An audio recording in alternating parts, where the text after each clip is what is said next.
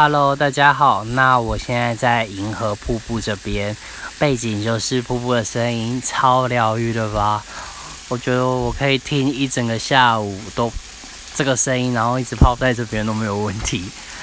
有时候像晚上的时候，嗯，就是太安静，我就会用我手机的 app，就是放类似海浪的声音或者瀑布的声音，然后就会。很好睡，所以我我一直觉得这个声音就是很很合我的痛，就就很喜欢沉浸在这种氛围里面。那今天早上的话，我一早去看《黑魔女二》，我觉得蛮好看的，很感动哎，我还哭了。很就是很少迪士尼这一种类型的奇幻故事，第一集跟第二集都拍得很好，尤其我觉得这次第二集。就比第一集更厉害，这样我自己觉得在情感的方面，我觉得，然后我就一个感想就是说，一部电影有时候不一定什么都要面面俱到的好，我觉得啦，就是可能，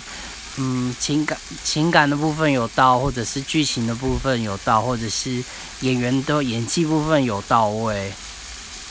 然后就够了，对，但不要落差太大，要不然可能还是真的不行。对啊，那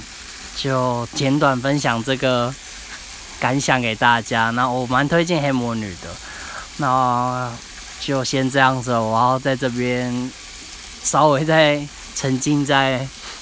瀑布跟瀑布跟大自然之下。那拜拜。